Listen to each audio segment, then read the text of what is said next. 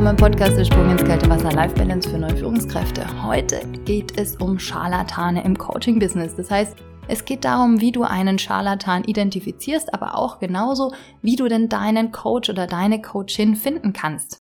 Sowohl über Homepages, aber auch über andere Möglichkeiten. Mir ist es deswegen so wichtig, weil ich zwar über zwei Coaching-Seiten gestolpert finde von Menschen, ich sag mal, die ich sehr begrenzt für professionell halte, wenn ich das nett formulieren darf, weil ich einfach weiß, welche Hintergründe die haben und die von jetzt auf gleich eben Coaches geworden sind. Das geht, ganz wichtig. Coach ist nämlich kein geschützter Begriff und die beiden sind eben leider keine Ausnahmen.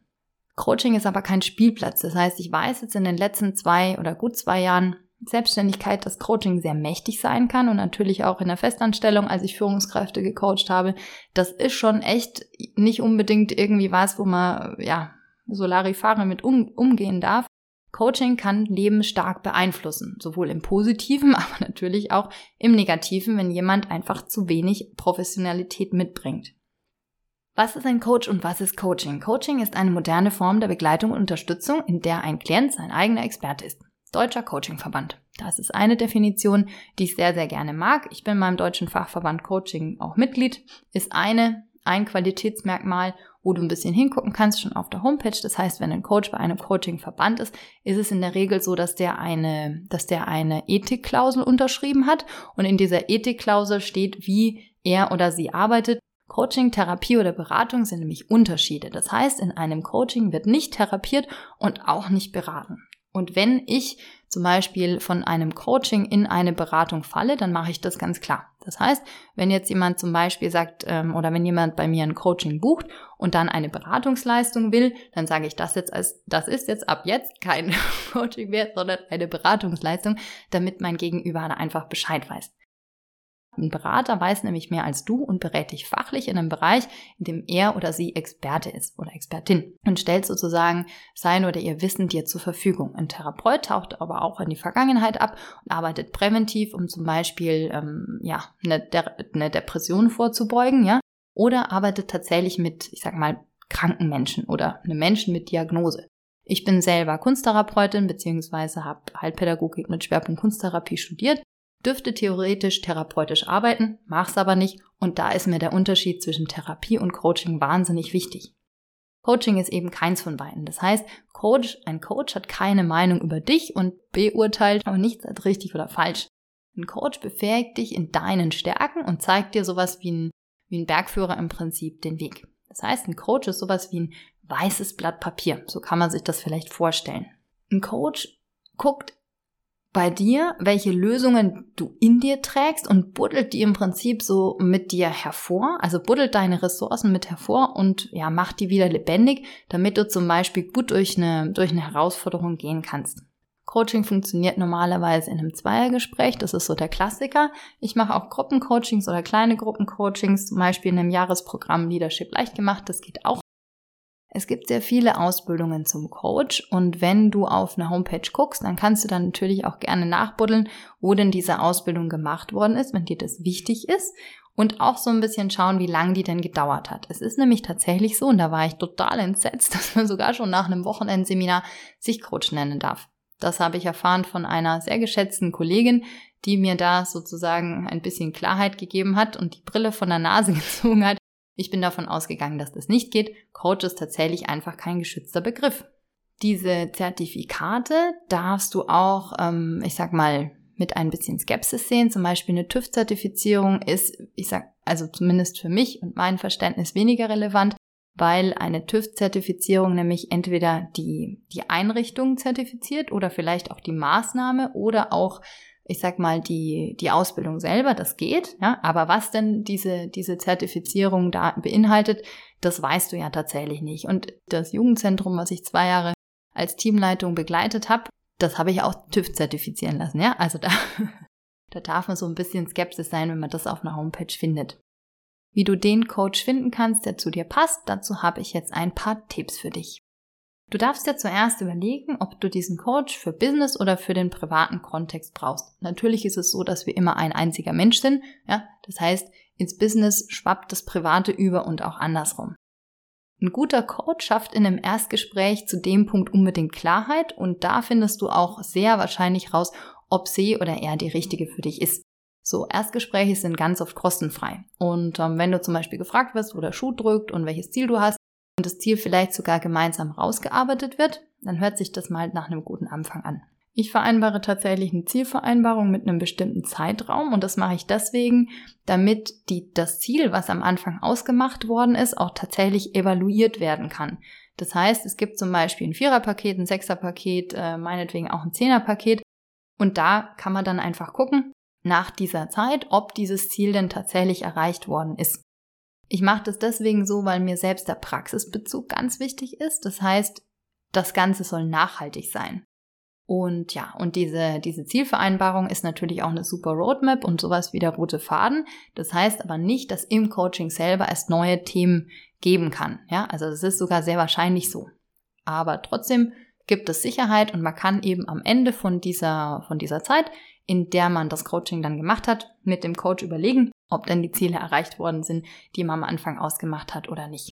Ein Coach findet, nächster Punkt, ein Coach findet die eigene individuelle Zielgruppe darin, dass sie, ja, ich sag mal sowas wie die Schnittmenge ein bisschen aus dem ist, was ihn oder sie ausmacht, plus dem fachlichen Hintergrund, äh, Coaching-Ausbildungen, ganz viel Selbstreflexion und hat auch sowas wie eine individuelle Toolbox oder einen Coaching-Schwerpunkt. Ein Coach darf also sowas wie deinen Stallgeruch haben, weil ich nämlich dann als Coach auch die Sprache von meinen Coaches spreche, wenn ich in irgendeiner Form was mit dieser, mit dieser Zielgruppe gemein habe. Bei mir ist es zum Beispiel so, dass ich ja sehr im Non-Profit-Bereich unterwegs bin, in Krankenkassen, Verwaltungen oder in Kliniken und ähm, auch bei Städten oder tatsächlich jetzt auch bei einem Landratsamt. Und ich bin da so zu Hause und die Leute haben den besten Mehrwert von meiner Arbeit da, weil ich eben die gemeinsame Sprache mit ihnen spreche. Du arbeitest nicht nur mit einem Experten aus einem Bereich zusammen, ganz wichtig, sondern auch mit einem Menschen. Das heißt, der Coach darf dir auf jeden Fall sympathisch sein und trotzdem darfst du den Eindruck haben, dass er oder sie sehr neutral sein darf, ja, oder sein muss sogar.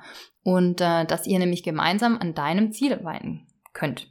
Und wenn die Chemie nicht gestimmt, dann darfst du das auch unbedingt ansprechen, sehr gerne auch im Erstgespräch. Und ähm, ja, ein Profi kann dir dann sogar helfen, jemanden zu finden, wo du besser aufgehoben bist. Deswegen ist es mir zum Beispiel wichtig, dass ich im Coaching ein sehr, sehr großes Netzwerk habe an Kollegen und Kolleginnen, die ich weiterempfehlen kann. Wenn ein Coach eine Meinung hat, das heißt, wenn er so seine Meinung rausposaunt und dich zu irgendwas überreden will, dann würde ich einfach die Finger davon lassen. Es gibt unbedingt Methoden auch, die sehr provokativ sind. Das hat damit aber erstmal nichts zu tun. Eine Kollegin von mir, die arbeitet so. Ja, also wenn jemand mal ordentlich einen Kopf gewaschen bekommen will, dann muss der, äh, müsst ihr auf jeden Fall zu der gehen.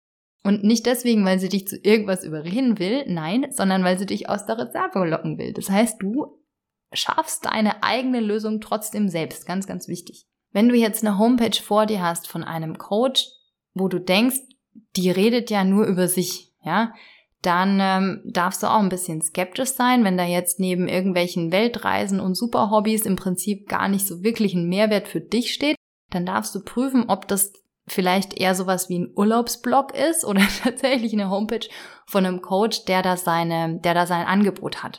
Und äh, so Sätze wie Menschen zu inspirieren war schon immer meine Passion. Wunderbar, das ist schön, aber es hat ja erstmal keinen Mehrwert für dich.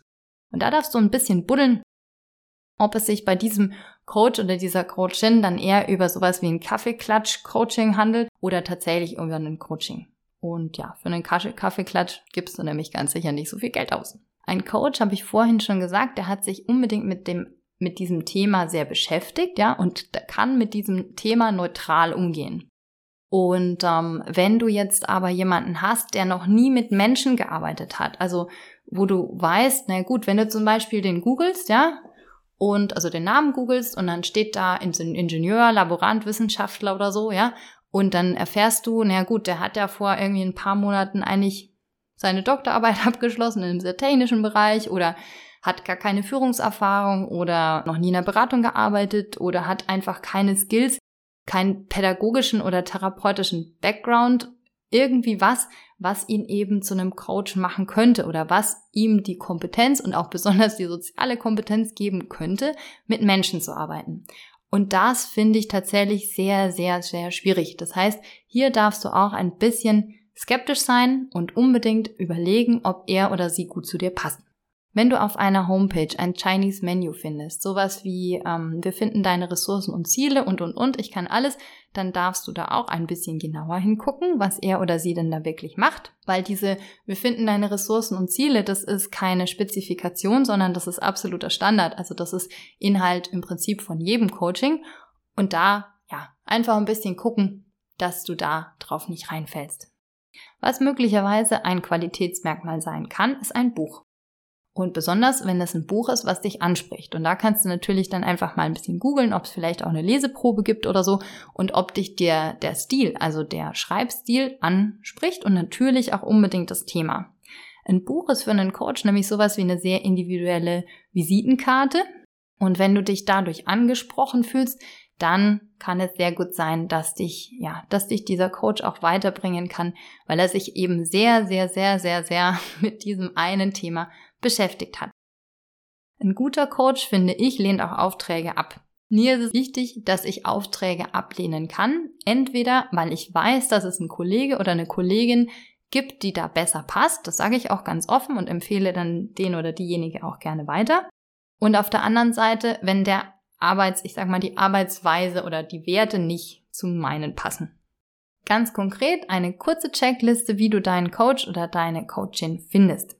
Das erste ist über Empfehlungen. Das ist tatsächlich das Allerbeste, wenn du jemanden hast, der schon einen Coach hat, also Bekannte oder deine Führungskraft oder gerne auch natürlich dein Unternehmen. Vielleicht haben die auch sowas wie eine Liste, wo du mal ähm, gucken kannst. Und ähm, dann darfst du eben auch rausfinden, in dem Gespräch mit deiner Bekannten zum Beispiel, wie der Coach tickt und ob der denn zu dir und deinem Charakter und deinem Ziel passen kann. Das nächste ist über Referenzen, das heißt, mit welchen Kunden oder Menschen hat er oder sie gearbeitet, gibt es vielleicht auch auf Google oder LinkedIn Empfehlungen und welche Kooperationspartner und Firmen erscheinen denn auf der Homepage. Passen die zu dir? Gibt es vielleicht sogar Originalstimmen von Kunden? Dann ist es natürlich super, kannst du dich daran wunderbar orientieren. Natürlich kannst du auch über Verbände oder Xing-Coaches und Coach finden mich hat tatsächlich ja noch niemand nach einem Verbandsmitgliedschaft gefragt, trotz dass ich beim Deutschen Fachverband Coaching bin. Da kannst du natürlich auch gucken, ob denn ein Logo auf der Homepage erscheint, zum Beispiel vom DBVC, Deutscher Bundesverband Coaching, DVCT, Deutscher Verband Coaching Training, ECA, European Coaching Association oder DFC, Deutscher Fachverband Coaching. Da gibt's aber eben ganz, ganz viele. Dann kannst du natürlich auch auf die Seiten von diesen Verbänden gehen und einfach gucken, ob jetzt so die Art oder deren Schwerpunkte gut zu dir passen. Über ein Erstgespräch lernst du dann deinen potenziellen Coach kennen, habe ich auch schon ganz viel gesagt. Das heißt, wichtig ist aber, dass du dich da schon wohlfühlst und dass es eben kein Verkaufsgespräch auf dem Fischmarkt ist, dann ist es nämlich sehr wahrscheinlich kein Match. Diese Übersicht, die ich dir jetzt gegeben habe, ist nicht vollständig. Ganz, ganz wichtig, ja. Also wenn du dazu Fragen hast, dann frag mich sehr, sehr gerne.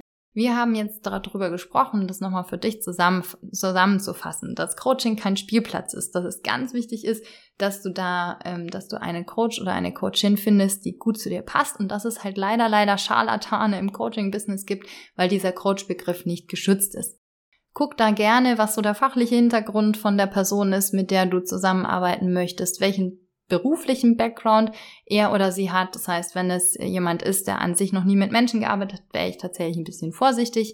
Es gibt Coaching-Verbände, das heißt, wenn da ein Logo auf der Homepage ist, ist das ein Qualitätsmerkmal, muss aber eben nicht sein.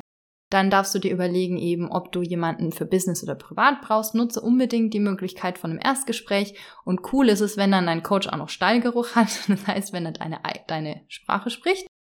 Und genau, also ganz wichtig, wenn das Ego auf der Homepage von diesem Coach sehr auffällig ist und eben nur über irgendwelche coolen äh, Hobbys oder irgendwas gequatscht wird, ja, dann darfst du dich einfach fragen, ob das der Mehrwert für dich ist, auf dessen Basis du dieser Person vertrauen möchtest. Ja, ein Buch ist eine super Möglichkeit, herauszufinden, wie dieser Coach denn möglicherweise tickt. Da kannst du natürlich dann auch mal gucken, ob es eine Lese, eine Lese, also eine Leseprobe gibt und auch mit, ob du mich, dich mit dem Stil von diesem, diesem Coach dann wohlfühlst. Genau, und ähm, ich glaube, das war's im Großen und Ganzen, aber es war jetzt sehr, sehr viel Info dieses Mal.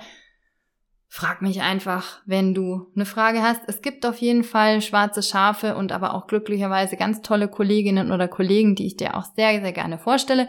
Und natürlich bin ich für dich als dein Coach oder deine Coachin unbedingt da. Erstgespräche sind bei mir auch kostenfrei, also melde dich einfach telefonisch oder über mail at coachingde oder antworte einfach auf den Newsletter, wenn du den abonniert hast und dann schauen wir einfach, ob wir gut zueinander passen.